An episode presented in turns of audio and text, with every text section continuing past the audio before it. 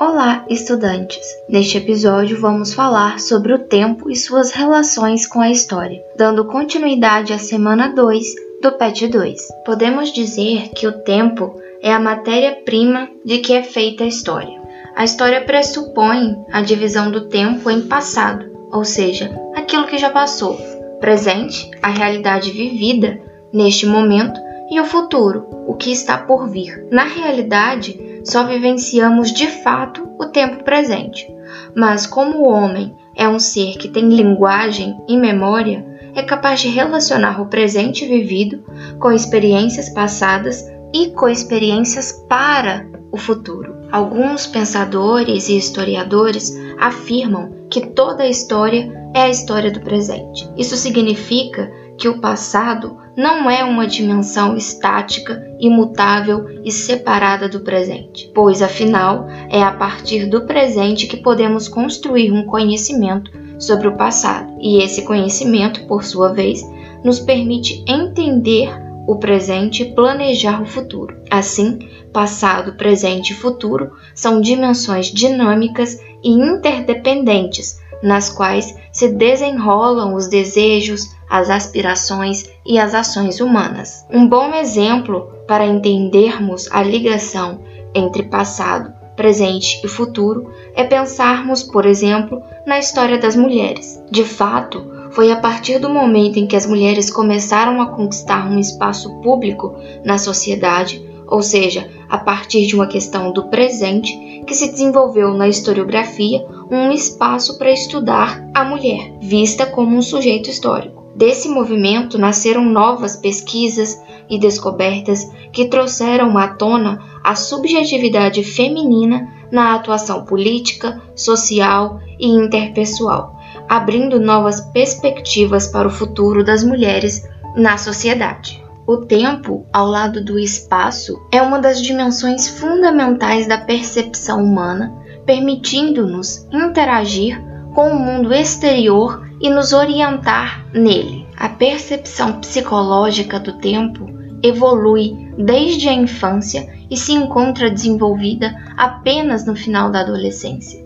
Uma criança de 5 anos, por exemplo, não consegue dimensionar a duração de uma semana, um mês ou um ano. Por isso, quando ela nos pergunta quando vai receber o presente prometido e respondemos que ela receberá em 15 dias, é comum ela nos perguntar todos os dias se a tão esperada data já chegou. As crianças também percebem o tempo de um modo afetivo e psicológico, distinguindo momentos prazerosos em que o tempo parece sempre passar de forma acelerada, de momentos desagradáveis em que a relação contrária prevalece, ou seja, quando se tem a sensação de que o tempo passa mais devagar. Conforme avança o processo de amadurecimento, a criança e o adolescente passam a reconhecer a duração de uma viagem, a diferença entre um mês e um ano, a distância entre uma semana e outra, os ciclos da natureza, como o aparecimento e o pôr do sol, elementos cotidianos que conferem um referencial concreto da passagem do tempo, sem que desapareça a noção afetiva do tempo, também presente na experiência do adulto. O tempo também é experimentado de modo distinto por diferentes sociedades. Nas sociedades agrárias e pré-industriais, por exemplo, o tempo social identificava-se com o tempo cósmico da natureza. A medida do tempo é feita conforme o ciclo das estações, marcado pelos planos de trabalho agrícola, o ritmo do clima e a sucessão entre períodos de trabalho e períodos de festa. Por exemplo, são as estações do ano que definem a época de iniciar o plantio, de fazer a colheita e de preparar a terra para um novo cultivo. O trabalho agrícola é determinado pelo tempo da natureza, porque é necessário que as plantações recebam chuva no tempo certo e que, no período da colheita, o tempo esteja menos chuvoso. Já nas sociedades industriais modernas, ao contrário, o tempo é medido por instrumentos mecânicos, como o relógio. é o relógio que determina o horário de iniciar o trabalho, de interromper o trabalho para o almoço e de encerrar as atividades. O aumento da facilidade de comunicações e de circulação de informações modifica a percepção social do tempo, transmitindo a sensação de aceleração e de novidade permanente. O tempo deixa então de ser pautado pelos lentos ciclos da natureza e passa a ser orientado pelo ritmo frenético da máquina. Essa necessidade de ordenar o tempo social levou à instituição de calendários. O calendário é uma forma de dividir o tempo e organizá-lo em períodos que se repetem de forma cíclica, como os dias, os meses e os anos. Os calendários permitem datar e situar os acontecimentos, facilitando o planejamento do trabalho e das atividades escolares, da organização de cerimônias e rituais, a realização de campeonatos, o culto dos feitos dos ancestrais e até assinalar eventos futuros por meio de previsões. Os calendários estabelecem ainda uma relação com o tempo vivido pelas sociedades e com o tempo da natureza. Na maioria das culturas, o calendário foi criado com base em observações astronômicas, mas também nos ciclos da natureza, como a alternância entre o período de chuva e o período de seca. O fenômeno mais utilizado como referência são os ciclos da Lua. O calendário baseado no ciclo da Lua, chamados de lunares, deram origem a ciclos de cerca de 30 dias para os meses e de 12 meses para o ano. Entre os exemplos de calendários lunares encontram-se o da Babilônia, um dos mais antigos da história da humanidade, e também o calendário judaico. Os egípcios foram os pioneiros na utilização do calendário solar, baseados no ciclo do Sol.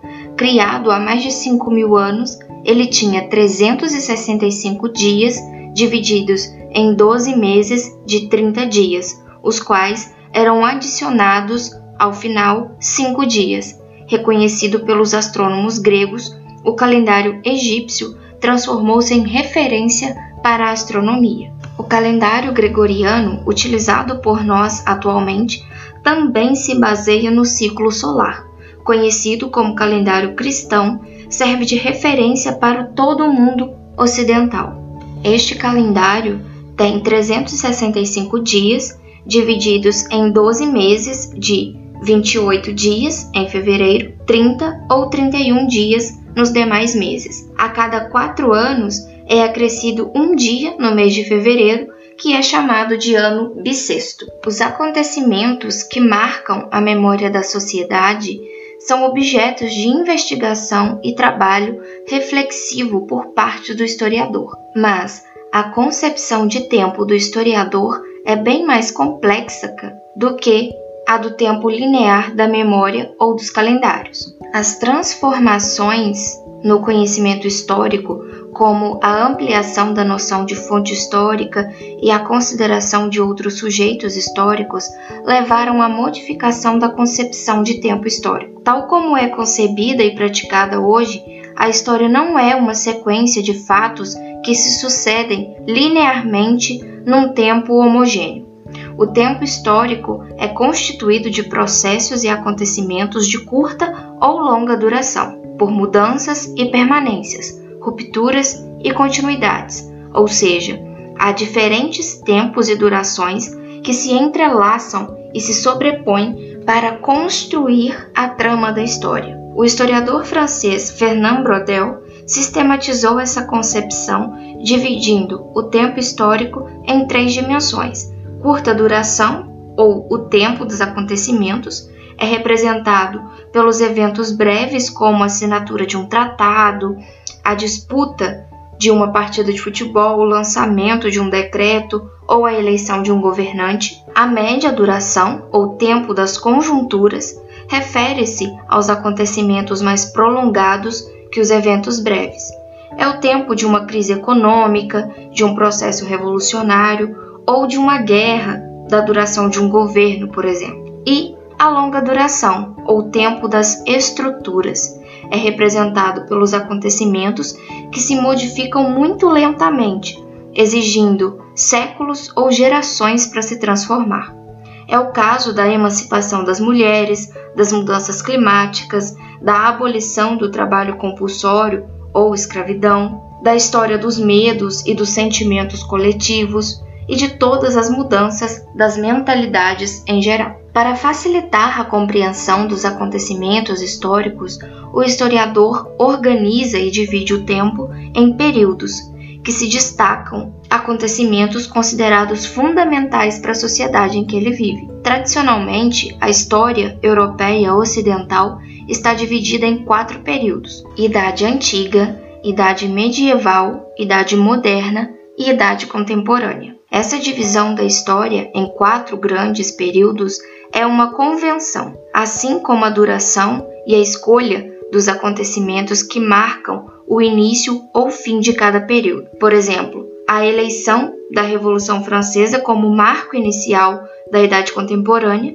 pode ser entendida como o reconhecimento de um período histórico comum a um determinado grupo, no caso, os europeus ocidentais. Adotamos essa periodização clássica da história ocidental, pois acreditamos que essa divisão tradicional na organização do saber histórico escolar auxilia os alunos a situar os acontecimentos no tempo e a perceber neles elementos de mudança e continuidade, diferenças e semelhanças, além de reconhecer as diferentes dimensões temporais.